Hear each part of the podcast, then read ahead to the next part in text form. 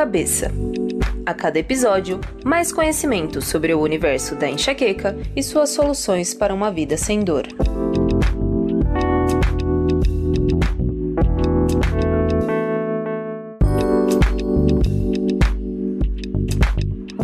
Olá, muito bem-vindo a mais uma conversa com um especialista aqui no nosso Papo Cabeça. Aqui é Erika Baruco e hoje eu tenho comigo a neurologista Simone Amorim, que tem ampla experiência no tratamento da enxaqueca crônica. Bem-vinda, doutora. Olá, Erika, e a todos os ouvintes. Muito obrigada pelo convite. Vai ser um prazer conversar um pouquinho com vocês sobre enxaqueca crônica. Com certeza, tenho certeza que vai ser muito rico, doutora. Bom, vamos lá. Como nós podemos ter aqui alguns ouvintes de primeira viagem, eu acho que antes de qualquer coisa, né, qualquer assunto, é importante que a gente identifique, explique um pouquinho melhor o que é a enxaqueca crônica, como ela se caracteriza, como é que é feito o diagnóstico né, da doença. É, Erika, é extremamente importante a gente fazer essa diferenciação, porque muitas pessoas tratam a enxaqueca como mais uma dor de cabeça, ou como ah, a pessoa está com dor de cabeça, como se fosse uma coisa banal. E enxaqueca não é. Nós temos aí centenas de tipos diferentes de dores de cabeça. A enxaqueca, ela é a dor de cabeça mais frequente na população, mais prevalente na população. E ela tem algumas características muito peculiares que fazem, quando o paciente vai contando para a gente, fazem com que a gente entre nesses critérios e faça o diagnóstico desse paciente como enxaqueca crônica. Primeiro deles é uma dor unilateral. Pode até ser dos dois lados da cabeça, mas geralmente é um lado só. É uma dor empontada, é uma dor latejante, é uma dor bem chata, bem incômoda, que dura aí de 4 a 72 horas. É uma dor que antes dela aparecer, esse paciente ele já começa a ter alguns sintomas, ele pode ter aquela irritabilidade, mudança de humor, alteração do apetite, ou muita fome ou pouca fome, constipação, alteração de sono. Então, são os pródromos que nós chamamos, porque a maioria das pessoas só relaciona enxaqueca com dor. A dor, ela é o ápice, ela é o pico, ela é aquele momento pior da dor. Mas a, a crise, ela já antecede isso. Durante a dor, esse paciente muitas vezes ele reclama que a luz o incomoda, a fotofobia, fonofobia, barulho incomoda. Ele precisa geralmente se retirar para algum lugar mais calmo, mais quieto, ficar em algum lugar escuro para que essa dor diminua, para que ele consiga fazer algumas das suas atividades aí mesmo que com dor.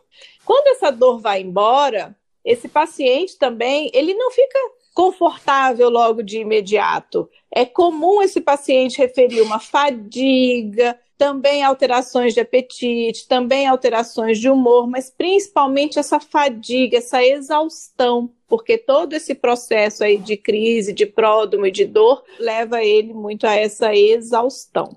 E o que a gente difere de enxaqueca e a enxaqueca crônica é quantas vezes esse paciente, essa pessoa, tem esses episódios no mês. Na enxaqueca crônica, esses episódios eles são igual ou maior do que 15 vezes no mês. É quase que uma dor quase que diária, né? De assim já não, ele vai ter dor aí. E a, a episódica, enxaqueca episódica, é aquela que ele tem menos de 15 episódios no mês. Então, essa diferenciação, ela é extremamente importante. Doutora, acho que diante dessas explicações aí que você acabou de dar, a gente já tem aí um bom embasamento para alegar que enxaqueca não é frescura, não é mesmo? E eu digo isso porque no portal Enxaqueca Crônica, ou mais especificamente nas redes sociais, é muito comum a gente ter o depoimento né, de quem segue a gente nas redes sociais, de que além de eles sofrerem com essas dores, enfim, tudo que está permeando ali essa dor, é muito comum comum um desgaste que eles têm de ouvir que essa enxaqueca pode ser uma frescura, né? E esse é um sofrimento a mais, inclusive. Você tem esse relato no seu consultório, eu imagino. Sim, esse relato ele é presente, frequente na vida dos pacientes com enxaqueca. Inclusive, eu sou uma médica que trato enxaqueca que tenho enxaqueca também e também passei por isso, né? E a gente vive isso. Porque às vezes a dor é tão frequente, às vezes o paciente tem enxaqueca crônica mais de 15 vezes por mês, ela pode ser mais ou menos intensa,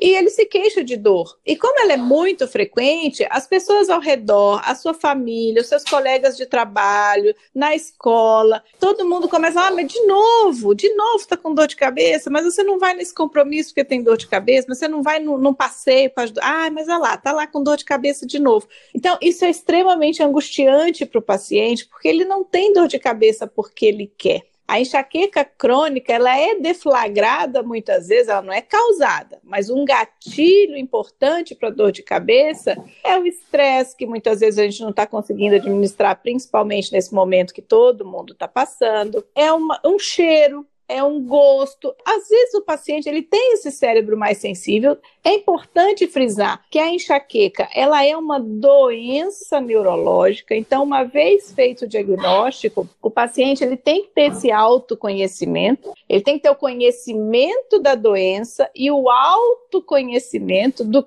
que ele está fazendo, que pode ser um gatilho importante e piorar as suas crises, para que ele também possa educar quem está ao seu redor. Então, o principal educador aí passa a ser o paciente, de levar essa informação, olha, não é frescura, não estou reclamando porque eu quero, eu tenho uma, um comprometimento neurológico, meu cérebro é mais sensível a alguns gatilhos, por exemplo, variação de temperatura, muito quente para muito frio, pode desencadear a crise de enxaqueca, o jejum pode desencadear a crise de enxaqueca, Alguns alimentos, como alimentos muito gordurosos, alimentos muito industrializados, podem desencadear crise de dor de cabeça. Então, o paciente, com o autoconhecimento da doença, pode se educar e educar as outras pessoas, dizendo que não é frescura, mas esse sofrimento acompanha a vida toda do paciente até que ele receba o diagnóstico e receba uma orientação de tratamento adequada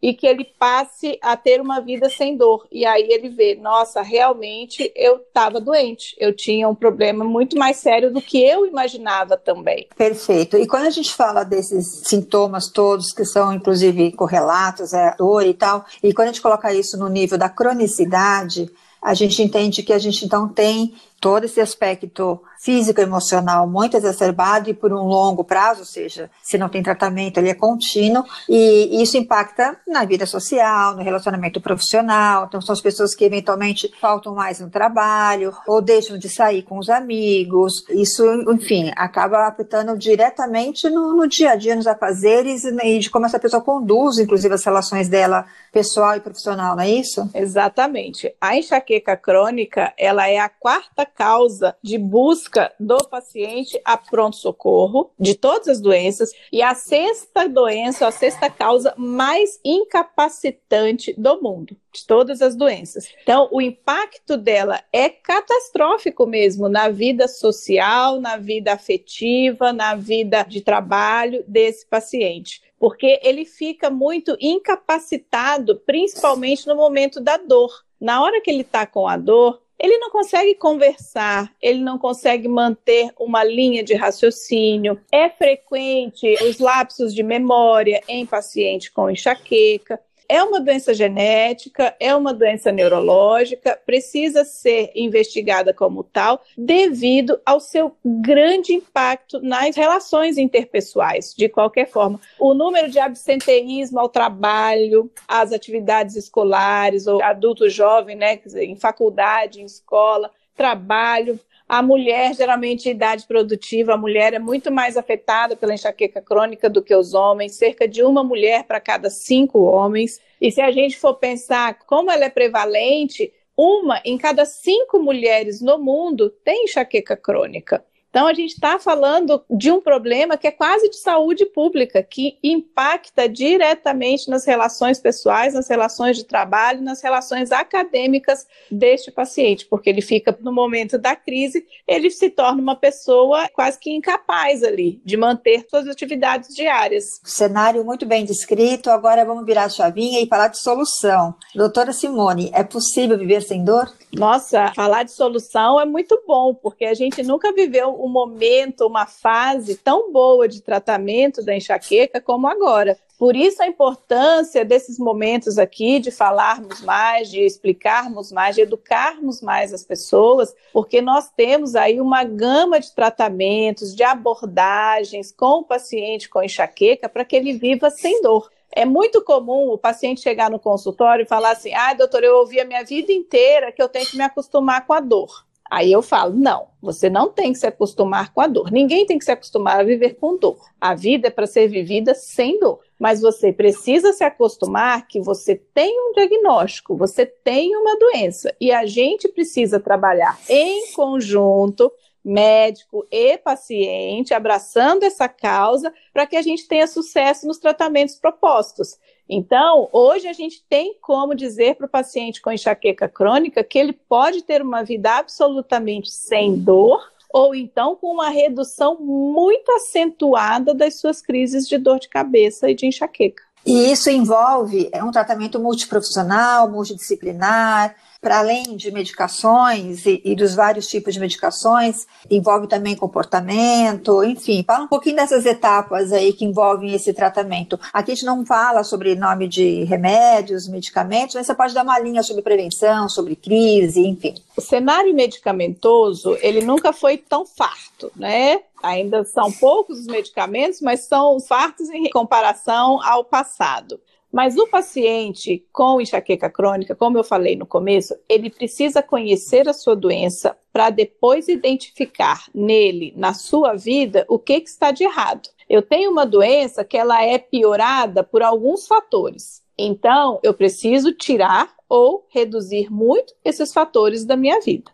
Então, vamos começar assim, o manejo ele é multidisciplinar, extremamente importante o papel do paciente aí como peça central neste movimento de mudança de chave, de mudança de hábitos de vidas, né? Do tipo assim, eu quero melhorar, eu vou me empenhar, eu vou tentar cumprir com todas as orientações. Então, primeiro é o manejo do estresse, né? A gente precisa tentar de todas as formas melhorar a nossa resposta ao estresse. Nesse período de pandemia, todos nós fomos postos à prova, todos os pacientes com enxaqueca tiveram um pouquinho da sua dor de cabeça ou agravada, ou se não só apenas estabilizada, né? Então o estresse ele veio realmente como um ponto muito importante nesses últimos meses que nós temos vivido. Mas eu falo, nós não podemos tirar o estresse da nossa vida. Os problemas, eles existem, os desafios, eles existem. Nós temos que melhorar a nossa resposta a esse estresse. Então, a gente pode lançar mão de meditação, acupuntura, psicoterapia, algumas vezes até medicamentos são necessários, porque a gente sabe que ansiedade e depressão são cerca de seis vezes mais comuns no paciente com enxaqueca do que naquele paciente que não tem enxaqueca. Então, nós temos que olhar com muito carinho para o paciente com enxaqueca, avaliando também esse seu nível de ansiedade, esse seu nível e se existe algum risco dele evoluir ou até dele já estar em um quadro depressivo. Alimentação, nós precisamos focar muito na alimentação deste paciente. Então, não raro, precisamos da ajuda de nutricionistas. Jejum piora a dor de cabeça. Então, esse paciente ele precisa ter uma rotina, evitar passar mais do que 3, 4 horas de jejum. Procurar mudar hábitos alimentares, procurar alimentos mais saudáveis, evitar os ultraprocessados, os super industrializados, né? Muitos molhos, muitos conservantes, corantes, tem muitas substâncias ali químicas que vão atuar nesse cérebro, fazendo com que esse cérebro desencadeie uma crise de dor. Privação de sono piora ou deflagra ou inicia uma crise de enxaqueca. Evitar passar muitas horas sem dormir ou evitar também dormir demais, porque dormir demais também pode piorar a sua dor de cabeça. São fatores que a gente vai tentando melhorar, ajustar na vida do paciente para que ele tenha uma melhor, uma redução da sua frequência, duração e intensidade das crises. Lembrando que a enxaqueca crônica atinge muito mais mulheres. Sobrepeso. Sobrepeso é uma das causas que ajudam aí a piorar ou a manter as crises de dor de cabeça. Então, melhorando a atividade físicas, paciente melhorando hábitos alimentares, reduzindo seu peso, isso já contribui também com o tratamento da enxaqueca para melhorar a sua enxaqueca. E aí, nós temos as classes variadas de medicamentos que a gente pode lançar mão. A gente tem medicamento para o momento da crise, a gente tem medicamento preventivo, medicamento que o paciente vai tomar todos os dias, no caso das medicações orais ou medicamentos injetáveis, que ele pode ser feito uma vez por mês, como os anticorpos monoclonais, aplicados a cada três ou quatro meses, como toxina botulínica. Esses são medicamentos preventivos, aqueles que vão, que visam, num futuro, no curto e médio prazo, reduzir frequência, duração e intensidade das crises para que o paciente possa gerir ainda melhor essa sua enxaqueca crônica. Eu costumo dizer, na hora que o paciente recebe o diagnóstico e ele recebe uma educação sobre a sua doença, ele passa a ser o gestor da sua doença, o gestor da sua enxaqueca. E ele sabe. Hoje eu tenho no consultório muita gente que fala, doutora, eu tive uma dor, mas eu sabia que eu ia ter, porque eu abusei de um dos meus gatilhos. É importante isso. Por exemplo, bebida alcoólica é um gatilho importante, vinho é um gatilho importante, vinho tinto é um gatilho importante. Mas eu acho que a gente também não pode ser nem 8, nem 80, né? Como eu falo com os meus pacientes aqui. Então, naquele momento, foi uma comemoração, existia um motivo que justificasse ela beber uma taça de vinho ela bebe uma taça de vinho. Ela sabe que aquilo ali pode lhe custar um preço um pouco alto, que é uma crise de enxaqueca, que é uma crise de dor. Mas a gente também não pode deixar de viver. Então, isso tem que ficar na cabeça do paciente com enxaqueca. Ninguém vai propor para ele que ele deixe de viver. Nossa, doutor, eu não posso isso, não posso aquilo, não posso. Não. Tudo na nossa vida tem que ser um equilíbrio. Até porque, desculpa te interromper, mas já te interrompendo, se ele se privar de tudo, ele vai também criar esse processo do estresse que você comentou, que também é um gatilho, ou seja, ele ficar deprimido, triste, também vai ter enxaqueca se ele não curtir um pouco a vida. Né? Exatamente. Né? Então, o que a gente quer é tirar os maus hábitos. E aí ele sabe, isso me faz mal, então você vai tirar. Mas esse paciente tem que viver no equilíbrio, tem que procurar uma rotina saudável, mas uma rotina saudável em equilíbrio, para que ele viva bem, para que ele se sinta bem, para que ele se sinta feliz e que ele se sinta cada vez mais motivado em se manter bem e manter o tratamento e evitar os seus gatilhos. Essa educação, assim, é extremamente importante. E é isso que a gente vê no consultório. Na medida que os pacientes eles vão melhorando e eles percebem que existe vida sem dor, e eles falam assim: nossa, doutor, nunca imaginei que eu fosse passar 15 dias, 20 dias sem ter uma dor, sem tomar um medicamento. É possível, né, doutora? E a gente fala, é possível, claro que é possível. E muitas vezes ele não se privou, ele organizou a vida. Ele tirou o que era excesso, que ele realmente identificou que não fazia bem para ele. É esse exercício que a gente tem que fazer no consultório. Doutora, você usou uma palavra que eu achei muito importante e que, inclusive, está linkada com a pergunta que eu ia fazer a seguir. Você usou o termo paciente como gestor do seu tratamento. E isso vai justamente ao encontro né, com a minha próxima questão, que era justamente do quanto depende do médico, do quanto depende do paciente os resultados, porque é muito comum a gente também ouvir aqui nas redes pacientes que relatam que já foram em diversos profissionais e não tiveram sucesso. A gente sabe que cada caso é um caso, tanto no sentido do acompanhamento médico, né, do médico que de fato trouxe ali as soluções, de ser um especialista mais focado na enxaqueca, de ter um acompanhamento realmente mais próximo, mas a gente sabe também que acontece muito do paciente justamente não se apropriar deste tratamento, ou seja, ele espera ser tratado é como, até usando uma analogia do paciente que, que busca emagrecimento, ele quer ser emagrecido e não quer emagrecer, né? O quanto envolve ele mudar hábitos para que ele emagreça e não que o médico emagreça ele. Isso acontece, acho que qualquer tratamento e não é diferente com a enxaqueca crônica, né? Porque a gente viu aí com todos os exemplos que você deu, que depende muito do paciente realmente aderir a uma série de mudanças de comportamento aonde for pertinente mudar, onde ele já não tenha, enfim, um,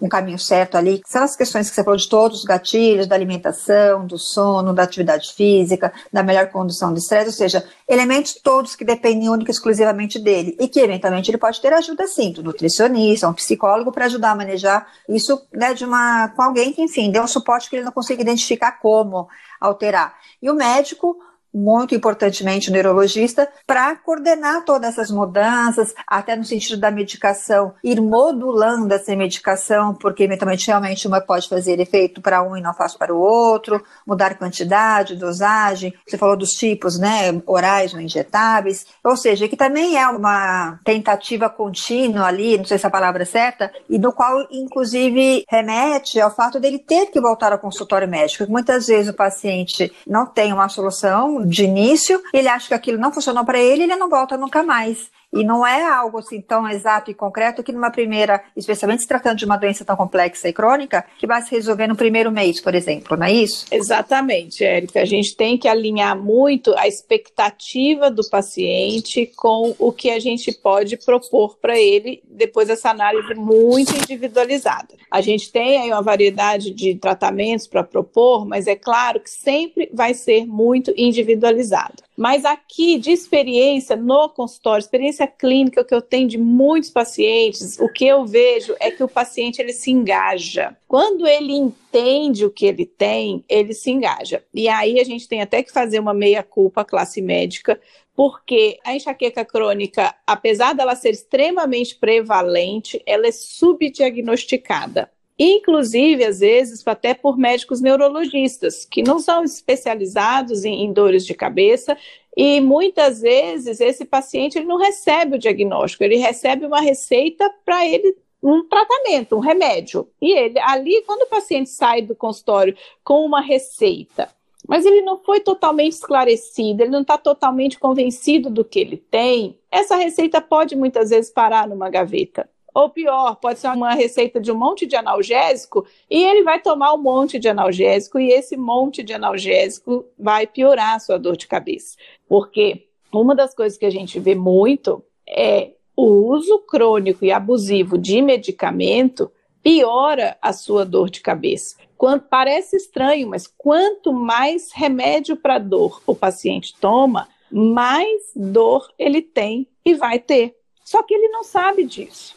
E aí, quanto mais dor ele tem, ele toma. E aí isso vai virando um ciclo vicioso que só aumenta e que só piora. Essa primeira consulta, esse primeiro momento do neurologista com o paciente com enxaqueca é extremamente delicada e é extremamente importante, porque é dali que a gente vai tirar dados e subsídios para orientar esse paciente da maneira correta é a orientação, é a educação. Eu, eu, eu, insisto muito nisso porque é verdade. Quando esse paciente está educado no seu problema, ele adere. É claro, na medicina, não só para enxaqueca, para tantas outras doenças, a gente tem o que a gente chama de um ganho secundário.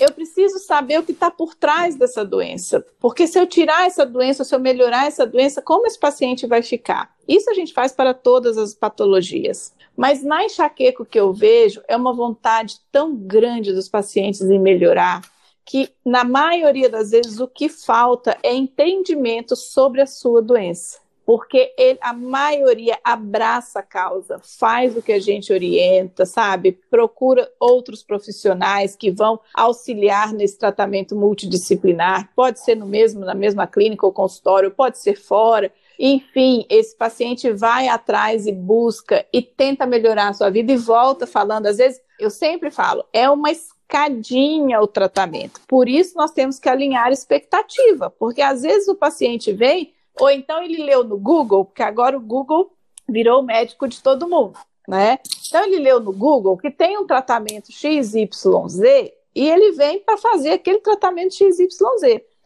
Durante a consulta, a gente vê que o mais indicado para ele não é o XYZ, é o ABCD. E o ABCD é o primeiro degrau, é o segundo degrau. A gente não pode partir para o topo da escada de uma vez, não é? A gente talvez a gente chegue lá, mas a gente precisa de etapas. Então, alinhar essa expectativa do paciente com o que é possível, com o que é adequado, faz parte, vai sugerir o nosso sucesso lá na frente. Gerar essa confiança no paciente do tipo, o seu tratamento vai obedecer esses passos. A gente vai seguir esses passos e no médio prazo a gente vai ter resultado. Nem sempre é isso que você falou, o resultado é no primeiro mês. Mas se, se ele não teve resultado no primeiro mês, mas a expectativa dele não foi alinhada lá atrás, ele vai desanimar. Aí ele vai procurar outro médico, aí ele vai procurar outro tratamento, aí ele vai para o Google de novo, ou ele vai tomar o remédio que a vizinha tomou, que a comadre tomou, que, que alguém ouviu dizer que era bom para enxaqueca, ele toma. Mas no momento que ele entende que é uma doença, que é uma doença genética, que ele não tem isso porque ele quer, que não é frescura como todo mundo fala, e que tem tratamento, não tem um tratamento de cura, mas tem um tratamento de controle e um controle muito bom, essas pacientes elas voltam assim, falando, doutor, eu não, eu não imaginava que eu podia viver de outra forma como eu vivia. Então, e isso é muito gratificante para a gente. É isso que você falou de novo, reforça a questão da gestão do tratamento, que passa por essa cumplicidade de ambos, essa abertura de ambos, né, do paciente, do médico, do paciente se sentir confortável em perguntar para o médico, e mesmo que não se sinta, que ele de fato questione, que está no direito dele de perguntar sempre, não sair de lá com dúvida e depois perguntar no Google, porque é comum a gente também ver nos nossos canais alguém que foi no médico e fala assim: olha, o médico me disse isso, isso, isso, e eu estou com dúvida e ele vem perguntar no nosso canal, em vez de ter perguntado lá com o médico. Ou ele não se, ou ele se intimidou, enfim, ou foi dele, ou foi do médico que realmente não deu essa abertura,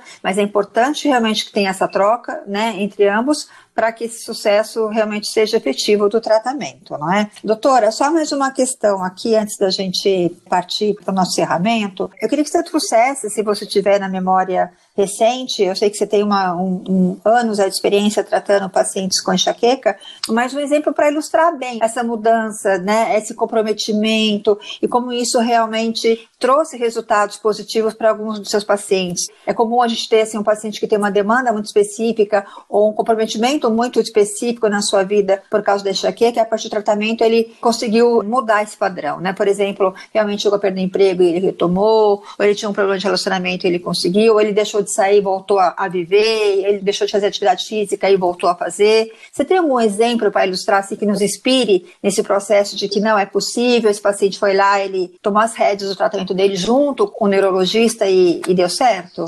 Nossa, Eric, são tantos exemplos bacanas, né? A, a, mensagem que eu quero deixar até é essa mesmo, assim, é a grande, a esmagadora maioria dos pacientes melhora e melhora muito. E assim, eu tenho falas de pacientes que me marcaram bastante, né? Porque tem alguns pacientes que melhoram tanto, que a vida muda tanto, que você fica marcado por eles. Eu tenho dois, pelo menos, assim, que eu acho que eu vou, são os que eu vou citar aqui agora, assim, de, de histórias, né? De uma mãe que voltou e falou assim: doutora, dia que a minha filha olhou para mim e falou: Mamãe, agora você não fica mais no seu quarto, agora você brinca comigo.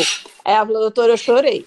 E aí, esse momento você fala assim, gente, tá vendo? Tudo vale a pena, né? A gente está no caminho certo, é isso mesmo. Porque paciente que tem enxaqueca crônica, é isso aí, ele passa muito tempo no quarto, se ele pode, né? Ou então ele passa no trabalho lá sofrendo no trabalho, mas ele passa muito tempo isolado, ele passa muito tempo longe do convívio familiar. E você ter uma filha, um filho pequeno, que olha para você e fala: agora você brinca comigo, isso muda a vida do paciente, né? A paciente se sente cada vez mais motivado a se manter em tratamento, a se manter bem. E uma outra paciente também, que no primeiro momento ela dizia que ela não, não queria ter filhos. Ok, isso é, é um direito de cada mulher decidir se quer ou não ter filhos, e isso para mim era algo já resolvido e pronto.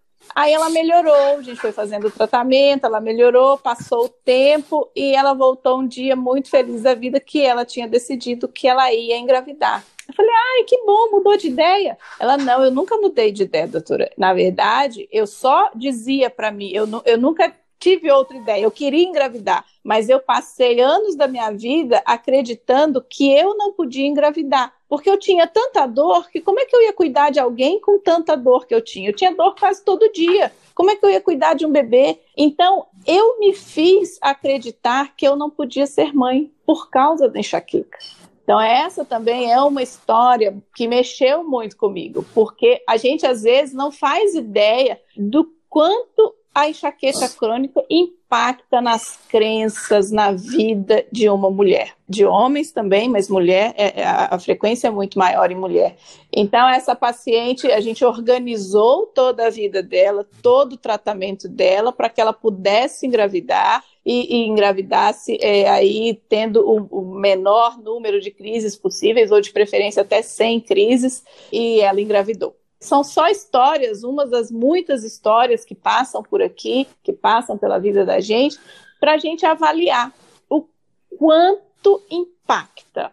Quando a gente fala assim, ai, é frescura, ai, ela tá com dor de cabeça de novo, ai, ele teve.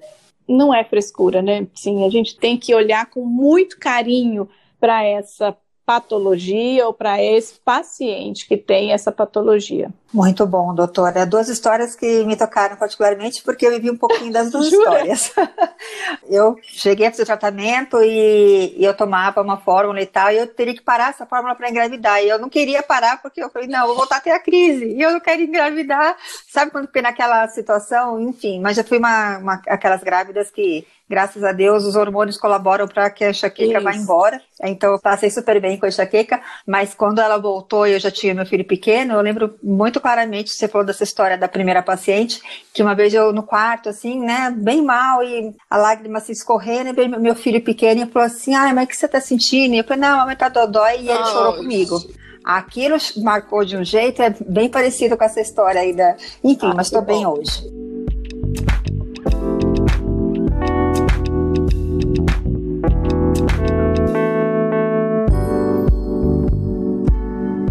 Diante dessas histórias que você comentou, e até acompanhando ou pensando nas ouvintes, nos ouvintes, mas particularmente as mulheres, como você bem disse, são mais, é um volume maior aí de pessoas com enxaqueca, qual é a mensagem que você dá, né, para as pessoas que estão desesperançadas, cansadas, que estão desiludidas em relação a uma solução para a sua enxaqueca crônica? Acho que a mensagem tem que ser a mais otimista possível e ela pode sim ser a mais otimista possível. Quando disserem para vocês, ah, enxaqueca não tem cura, não tem mesmo, não temos esse tratamento ainda, mas nós já temos disponíveis muitos tratamentos que podem ser lançados mão e que trazem realmente resposta. São medicamentos efetivos, são medicamentos seguros, mudança de hábito. Então, paciente com enxaqueca, ela precisa de uma reeducação aí. Se alguém em algum momento falou para você que você tem enxaqueca, você ainda não procurou um médico, procure um neurologista, preferencialmente alguém que tem experiência com dor de cabeça, cefaleia. Dentro da neurologia existe esse grupo aí de cefaliatras, né, que são os neurologistas ainda especialistas em dores de cabeça. E é essa mensagem, vamos sacudir essa poeira, enxaqueca tem tratamento, vamos sair dessa cama, sair desse quarto escuro, tem muita vida para ser vivida, tem muita família para ser curtida, tem muito trabalho para a gente conquistar e, e o mundo é nosso e a gente tem que ir atrás, correr atrás também do seu tratamento, da sua melhora. A gente nunca teve tão bem de tratamento para enxaqueca como agora. Ou seja, a gente tem um universo muito grande aí para a gente abraçar e, e algum caminho a gente vai encontrar, né? Para a gente ficar melhor aí. Bom, muito obrigada, doutora. Foi muito boa a entrevista, foi bem didática, foi bem esclarecedora e tenho certeza que ajudou muita gente aqui a se conhecer um pouquinho melhor aí em cada resposta que você trouxe para a gente. Para quem nos acompanhou até aqui no episódio de hoje, também deixo muito obrigado, né, pela tua audiência. Se você gostou, leve esse conteúdo adiante, ajude outras pessoas também a terem informação de qualidade e poderem buscar ajuda profissional e que é o caminho realmente para que todos nós possamos viver melhor e viver, se possível, sem dor. Mais informações sobre enxaqueca crônica, e outros tipos de dor de cabeça também você encontra no nosso portal enxaquecacronica.com.br. Lá você tem os links para as redes sociais com conteúdos diários, vídeos, links para, para artigos, onde inclusive a doutora Simone já colaborou conosco em alguns conteúdos. Muito obrigada a todos e até o próximo Papo Cabeça. Tchau, doutora. Tchau, Érica. Tchau a todos. Foi um prazer participar. Até o próximo. Até o tchau. próximo. Tchau, tchau. Papo Cabeça. A cada episódio, mais conhecimento sobre o universo da enxaqueca e suas soluções para uma vida sem dor.